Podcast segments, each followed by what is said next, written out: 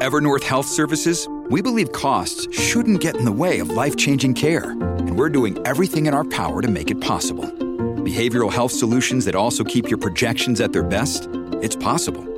Pharmacy benefits that benefit your bottom line? It's possible. Complex specialty care that cares about your ROI? It's possible. Because we're already doing it. All while saving businesses billions. That's Wonder made possible. Learn more at evernorth.com/wonder. Another day is here and you're ready for it. What to wear? Check. Breakfast, lunch and dinner? Check. Planning for what's next and how to save for it? That's where Bank of America can help. For your financial to-dos, Bank of America has experts ready to help get you closer to your goals. Get started at one of our local financial centers or 24-7 in our mobile banking app. Find a location near you at bankofamerica.com slash talk to us. What would you like the power to do? Mobile banking requires downloading the app and is only available for select devices. Message and data rates may apply. Bank of America and a member FDIC.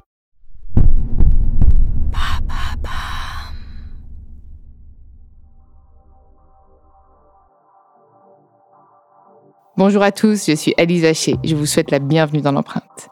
Nous allons essayer de comprendre ensemble comment les marques d'aujourd'hui s'engagent tout non pour notre planète. Chaque semaine, je reçois donc des start des PDG de grands groupes ou encore des directeurs de la RSE qui m'expliquent comment leur entreprise s'engage pour porter une révolution de l'impact sur notre planète.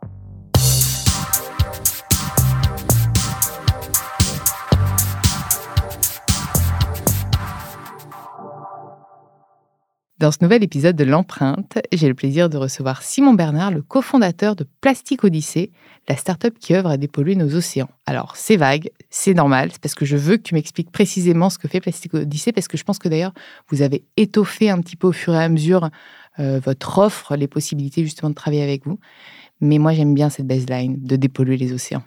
C'est sûr que c'est la finalité. On est, parti de là, puisqu'on est. Euh, moi, je suis officier de marine marchande à l'origine, donc je naviguais sur des bateaux de commerce et c'est de l'océan, c'est de ma passion de l'océan qui est né Plastique Odyssée. Mais effectivement, c'est pas en naviguant et en regardant la surface de l'eau que je me suis dit ah il y a un problème parce que le plastique il coule et finalement cette pollution elle est invisible, on la voit pas. Il se dissout quand tu dis qu'il coule, non, il, tombe. Alors il coule en grande partie, on estime que 95% est vraiment au fond de l'eau et le reste dégradé en microparticules. Mais c'est assez difficile parce que c'est tellement fin qu'on ne peut pas quantifier, on ne peut pas mesurer la quantité de microparticules qu'il y a partout. Je suis déjà flippée déjà avec au début. Donc, alors, comment tu t'es dit euh, je, enfin, déjà, comment tu as pris conscience? Parce que je pense que ça se voit. C'est-à-dire, on en parlait avec euh, Sabine Roux de Bézieux. On voit pas finalement la pollution dans nos océans. Non, c'est ça. On la voit surtout sur les côtes et surtout sur les côtes euh, des pays les plus pauvres. Pas l'été, oui, parce que et puis même l'été c'est un peu ramassé, etc. Mais je pense que c'est les gens qui vivent toute l'année, non? Moi, c'est en faisant escale à Dakar. J'étais j'étais sur une, une, expédition avec Corentin de Châtel-Perron. On travaillait sur les low-tech et on a fait escale à Dakar. Et c'est là où je me suis dit, ouais, il y a du plastique partout qui se déverse dans l'océan. Donc, il faut faire quelque chose. Il y avait tellement de plastique qu'il y avait un ponton qui avait été construit. On ne pouvait pas accéder à la côte, à la plage directement. C'était en quelle année ça? C'était en 2016. C'était au printemps 2016. Ok, parce qu'apparemment, plus en 2040, il y aura plus de plastique que de poissons dans les océans. C'est vrai que ça, c'est un, chiffre qu'on entend beaucoup, qui permet de sensibiliser. C'est toujours difficile de, oui, de quantifier. mais... ce qu'on sait, c'est que la, production augmente, la quantité de et déchets. Et qu'en plus, on tue notre biodiversité. Donc finalement, l'un dans l'autre. Euh, bon, et alors, d'officier de, de, marine marchande, euh, c'est bien ça. Hein c'est ça, ouais. Euh, comment, parce que vous êtes trois cofondateurs, Comment vous avez eu l'idée d'unir vos talents et vos passions? Puisque je pense que les deux autres aussi sont passionnés d'océan, non? Oui, c'est ça. En fait, Alex, qui est mon, un de mes associés, était officier de marine marchande aussi. Et Bob est ingénieur euh, arts et métiers, passionné plutôt par l'entrepreneuriat social. Donc, on se complétait bien. Et, c'est vraiment, on s'est rencontrés et on avait envie d'agir, on avait envie de faire quelque chose. Et moi, c'est ce déclic à Dakar euh, où je me suis dit, bon, il y a du plastique, mais il y a aussi énormément d'ingéniosité. À Dakar, tu peux recycler des canettes d'alu pour en faire des casseroles quasiment à chaque coin de rue. Il y a des gens qui sont capables, avec des moules en sable très basiques, de refaire fondre des canettes et d'en faire un nouvel objet. Depuis 2016 en plus. Depuis, à oui, même avant, plus longtemps que ça. toujours peut-être. C'est vraiment des techniques, euh, il y a beaucoup d'ingéniosité. Finalement, c'est dans les pays ou dans les endroits, dans les environnements qui sont contraints, où il y a peu de ressources, peu de richesses, qu'on innove le plus. Oui, l'économie circulaire, en fait, on parle d'économie dans l'économie circulaire, donc eux, ça leur permet de ne pas perdre les, leurs ressources. Exactement. Et donc je me suis dit, si on fait ça pour l'alu, pourquoi est-ce qu'on pourrait pas faire ça pour le plastique? On pourrait euh, transformer cette matière qui finalement a de la valeur. C'est une matière qui est très complexe, c'est pour ça qu'on l'utilise partout, c'est qu'elle a des super caractéristiques, mais on l'utilise mal. Euh, et donc, il faut bah, déjà traiter tous les déchets qui sont là, qui ont déjà été produits, parce qu'on en a produit 6 milliards de tonnes, et il en reste encore 5 milliards de tonnes. Donc finalement, on a encore un héritage énorme réparti un peu partout euh, sur les terres, sur la planète, et à côté, réduire la, consommation, la production, parce que c'est exponentiel. Donc il faut, c'est un peu ces deux actions, réduire la consommation à la source, mais aussi traiter euh, ces montagnes de déchets qu'on peut voir au Liban, euh, au Sénégal et autres. Et puis en fait, qui sont partout. C'est juste qu'elles sont très visibles là-bas. Et alors, comment, euh, comment vous avez concrètement procédé? Et donc, nous, on s'est dit, enfin, on a, on a vraiment, on aime bien l'axe solution. Les, les, plaidoyers, la sensibilisation pour dire il y a une pollution, c'est mal, etc. Euh, nous, on est, on est plutôt des, on est assez cartésiens, on est des ingénieurs, on aime, on aime voir des choses concrètes.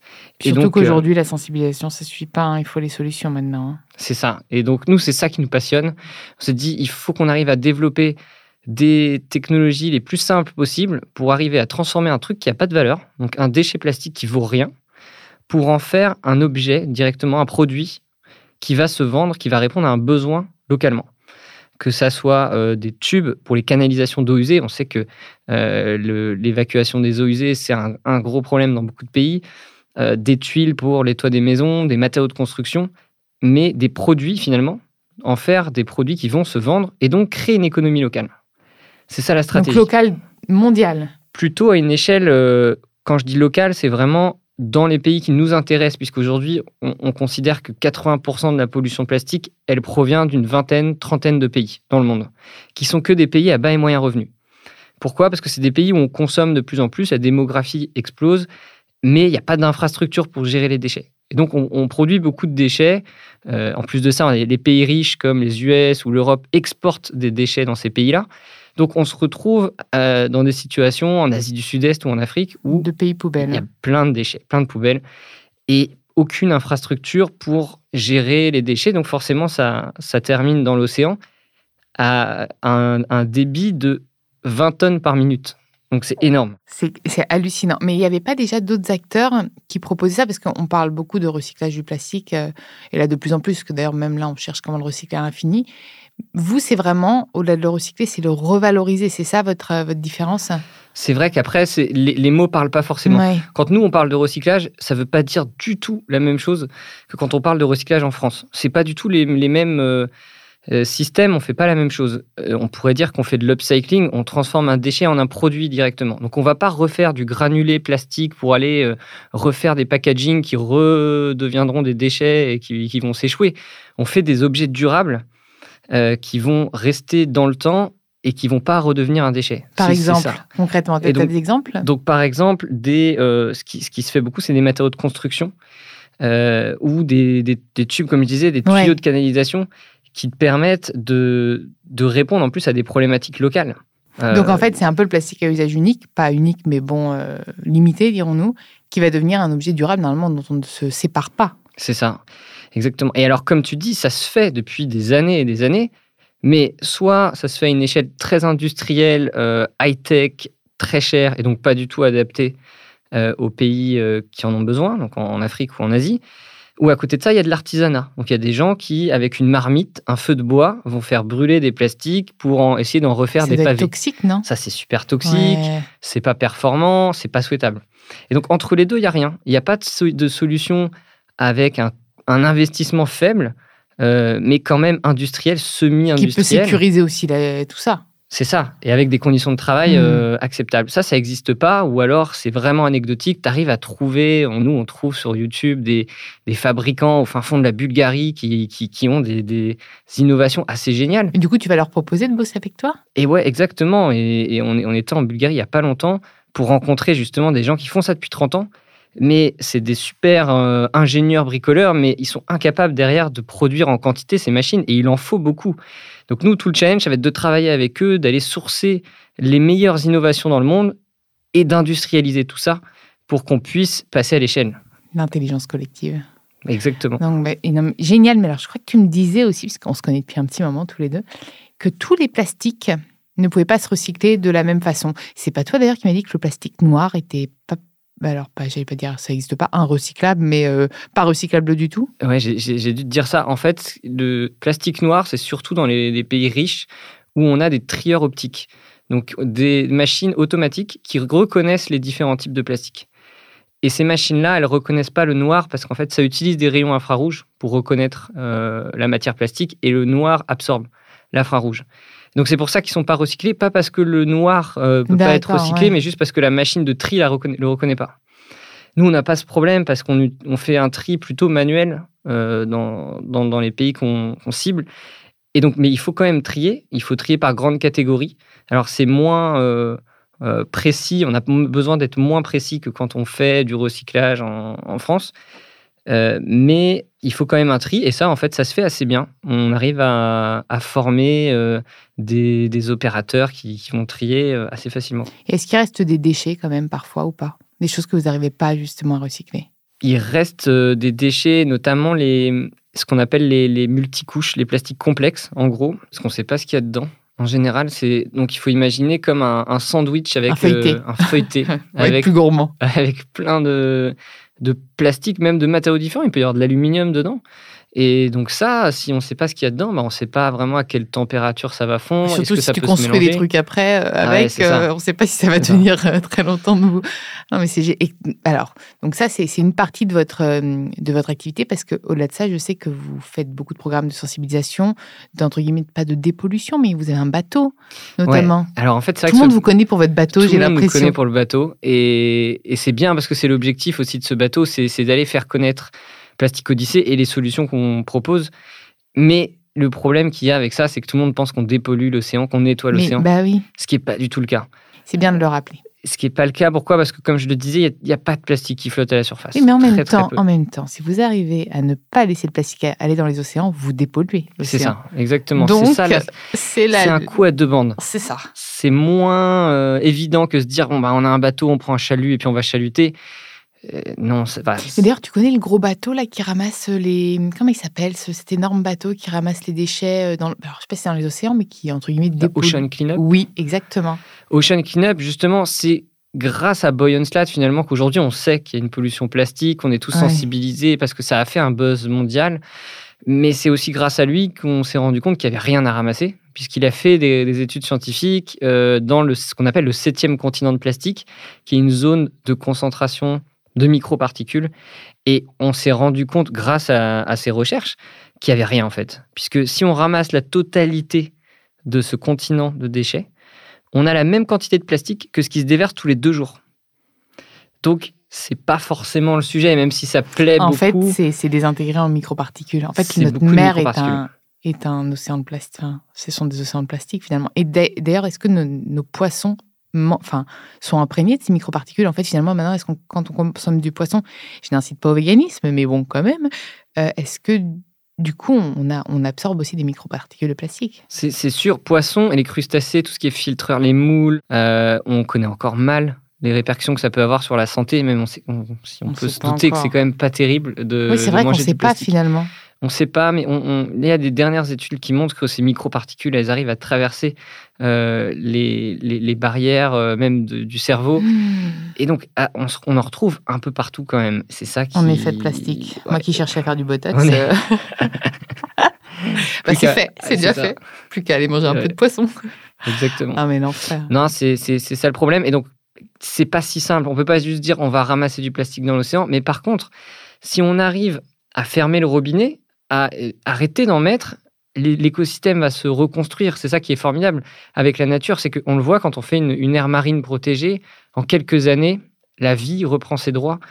Et on, voit euh, des poissons revenir, on voit de la biodiversité en masse. Donc si on arrête de saccager l'océan, la, vie va, reprendre ses droits. Donc c'est ça qu'on se dit, c'est qu'on se dit si finalement ces déchets qui sont par terre et qui, qui terminent dans l'océan, ils sont ramassés parce qu'ils ont de la valeur, ils vont plus euh, se retrouver par terre. Le but, c'est quand même de, tendre vers une sobriété aussi en matière d'utilisation du plastique. Et donc, on n'encourage pas non plus à surconsommer le plastique. Mais en plus, c'est ce que tu disais très bien, il y en a déjà beaucoup. Donc, euh, on a déjà pas mal à faire. On a, en, fait, on a nous, on, a décidé de se séparer en deux équipes. Et donc le slogan, c'est Clean up the past and build the future. Génial. Il y a l'équipe qui et qui est dans le présent d'ailleurs? Personne dans le présent? Bah on, est, on est dans le présent, on, avance tout, on avance, les deux équipes avancent dans le présent en se disant, bon, bah, il y a un héritage qu'il faut traiter, c'est ces 5 milliards de tonnes de déchets qui sont là. Avant qu'on arrive à, créer un appel d'air, il va falloir y aller parce que 5 milliards de tonnes, c'est beaucoup. Euh, pour, pour juste avoir un ordre d'idée, nous, les, les micro-usines qu'on développe, elles permettent de faire entre 200 et, et 1000 tonnes par an de, de traitement. Donc il va falloir en mettre beaucoup si on veut réussir à créer un appel d'air. Mais en parallèle de ça, euh, Build the Future, on va dire que c'est une équipe qui travaille sur la réduction de la consommation par le changement de, comportement d'usage. Donc on ne travaille pas sur la technique, on travaille sur l'humain, le consommateur, euh, avec des chercheurs en sciences sociales. Je crois que c'est une première. On a une dizaine de, chercheurs qui essayent de comprendre euh, dans chaque pays où on va aller pourquoi est-ce qu'on consomme du plastique finalement? Est-ce que c'est culturel? À quel besoin ça répond? Euh, et donc ça, c'est une, première chose. Et puis aussi avec des programmes pédagogiques auprès des enfants, du grand public, pour faire changer euh, les modes de vie bah, et, de consommation. Passer du plastique, c'est fantastique, au plastique, c'est dramatique en fait. Ouais, après, c'est sûr qu'il faut bien faire attention aux usages qu'on en a, parce que parfois on peut se dire, il faut absolument arrêter le plastique, et puis on va remplacer ça par par un usage qui est, qui est encore pire. Typiquement, les, gobelets euh, de café qui étaient en plastique, maintenant c'est en carton, mais c'est quand même un carton qui est recouvert de plastique. Parce que le carton, c'est pas, c'est pas imperméable. Et donc là, on se retrouve avec un, truc qui est plus du tout recyclable, qui même en termes de bilan carbone n'est pas terrible. Donc euh, c'est ça toute la complexité. En fait, il faut calculer. Tout est une question de calcul aussi. Tout est, question d'écosystème aussi. C'est comme le carbone, quand on regarde ce qu'on appelle le, le, tunnel carbone, là, c'est quand finalement tout le monde se concentre sur le carbone, le CO2, alors que c'est un tout, la perte de la biodiversité, les pollutions en tout genre, si on ne regarde pas ces différents euh, problèmes qu'on a environnementaux, on peut finalement choisir une solution qui va euh, créer un problème ailleurs. Surtout que c'est lié, puisque c'est la perte de la biodiversité qui, nous, qui, fait que finalement on n'arrive plus à absorber le carbone. Oui, exactement. C'est pour ça. D'où vraiment... les fonds marins d'ailleurs. C'est ça, c'est vraiment un écosystème qui est très complexe et c'est pour ça qu'on n'y arrive pas. C'est parce qu'on a un cerveau, même plusieurs cerveaux humains, on n'est pas capable de comprendre. Avec beaucoup de plastique. Euh, on est incapable de comprendre tous les liens qu'il y a, euh, la, répercussion de, euh, la bouteille qu'on va mettre en termes de, de, carbone ou de perte de biodiversité. C'est vraiment un écosystème complexe. Donc c'est pour ça qu'il n'y a pas de solution miracle et simple et qu'il faut avoir un peu d'humilité. Nous, je crois qu'en tant que marin, c'est un peu ce qu'on nous apprend. Parce que quand on est sur un, même sur un porte-conteneur de 400 mètres, qui est une grosse machine quand même au milieu d'une tempête, on se rend compte que c'est pas l'homme qui, l'emporte et que on est quand même tout petit, même sur des, grosses machines, et qu'il faut une certaine humilité euh, face à la nature. Moi, ce que je dis souvent, on, nous dit 2050, euh, il faut euh, la neutralité carbone. 2030, maintenant, il y en a qui essayent de. 2030, mais. Tu sais que neutralité carbone n'a plus le droit d'utiliser ce terme. L'ADEME a dit que c'était du greenwashing, hein, parce qu'en fait, tu peux pas Enfin, tu peux pas la quantifier. C'est ça. On en parlait là. Mais, mais justement, donc avec l'ADEME, les différents scénarios qu'il y a en se disant est-ce qu'il faut tendre vers de la sobriété ou est-ce que la technologie va nous sauver? Et, moi, je disais en 28 ans, parce que c'est dans 28 ans, 2050, euh, on va pas réussir à faire mieux que la nature dans toutes ces, années, ces millions d'années. Donc, euh, c'est pas en 28 ans qu'on va euh, révolutionner et disrupter la, nature au point de, euh, de faire mieux qu'elle, en fait. Et donc justement, Build the Future, c'est un peu votre nouveau projet ou c'est déjà un petit peu ancré? Non, ça, ça a toujours, on a toujours eu cet axe euh, de sensibilisation. C'est vrai que on nous connaît plus pour euh, le bateau, le bateau et les machines que ce bateau embarque. Parce que pourquoi le bateau C'est que le bateau finalement nous permet d'aller dans 30 pays, qui sont les 30 pays les plus touchés par la pollution plastique. On a fait les choses, on a été très cartésien, on a pris les études scientifiques, on s'est dit, OK, comment est-ce qu'on peut avoir le plus gros impact? Si on recycle un déchet sur deux dans 20 pays, on a traité 40% du problème. Donc c'est assez simple en fait. Mathématiquement, on peut réussir à savoir où est-ce qu'il faut mettre nos efforts. Et donc on s'est dit, on va dans 30 pays euh, et on va faire connaître les solutions, que ça soit pour recycler euh, les plastiques, mais aussi on va sensibiliser pour réduire la consommation. Et c'est ça l'expédition euh, Plastique Odyssée qui est la partie visible mmh. du projet, mais qui est que la porte d'entrée finalement puisque derrière, euh, c'est l'action terrain qui va rester. Donc, puisque le bateau, une fois qu'il est parti, on a des équipes qui vont aller aider des entrepreneurs locaux à installer des centres de recyclage, euh, qui vont mettre en place des programmes pédagogiques dans les écoles et autres. donc finalement, vous faites aussi travailler l'économie locale, ça c'est génial, surtout dans ces pays-là. Qu'est-ce qu'on peut te souhaiter pour euh, l'avenir? C'est quoi tes projets d'ailleurs à venir? Alors, le, le, le grand on va dire, euh, la grande date, là, c'est le départ de l'expédition qu'on attend depuis quand même quelques années. Ah, parce que Covid. Euh, le Covid, on a eu plein de, problèmes, de galères, comme tout entrepreneur, hein, finalement. Et donc, on s'est retrouvé avec un peu de retard, mais là, ça y est, le bateau est, est bientôt sorti de chantier. On espère pouvoir partir en septembre, septembre-octobre. Et en parallèle de ça, ce qui est super, c'est qu'on a commencé à installer des centres de recyclage en Afrique. Donc on n'a pas attendu que le bateau parte. Là, on travaille avec la Guinée, à Conakry, avec une entrepreneuse qui s'appelle Mariam, euh, pour refaire des, pavés pour les sols. Et on devrait, là, dans les mois qui viennent, installer une usine euh, à Conakry. On travaille avec le Togo, avec la Côte d'Ivoire, avec euh, l'Ouganda. Donc ça, c'est déjà des choses très concrètes qu'on fait avant même que le bateau parte. Et en plus, est-ce que tu vois aussi des constructions qui sont faites grâce à tes, euh, tes matériaux recyclés Alors ça, c'est, ça, va être tout le... Ouais, c'est ce qu'on va voir très rapidement. Ça. va être génial de, de voir que... Euh, et puis de faire, te faire travailler des gens. Là, Mariam, ça va être une, dizaine de personnes qui vont, qui vont pouvoir travailler. Et donc ça, c'est, ça, c'est super. Et c'est incroyable de, de voir que même avant que le bateau soit parti, on a des gens quasiment toutes les semaines qui nous contactent. La semaine dernière, on avait euh, quelqu'un du Nigeria qui, euh, depuis 15 ans, recycle euh, des bouteilles plastiques vraiment de manière assez artisanale et nous dit comment est-ce que vous pouvez m'aider à installer des machines euh, et faire encore plus d'impact. Et donc on se dit, quand le bateau va avoir passé trois semaines dans le pays, on va, on va crouler finalement sous les demandes et on va pouvoir aider encore plus d'entrepreneurs.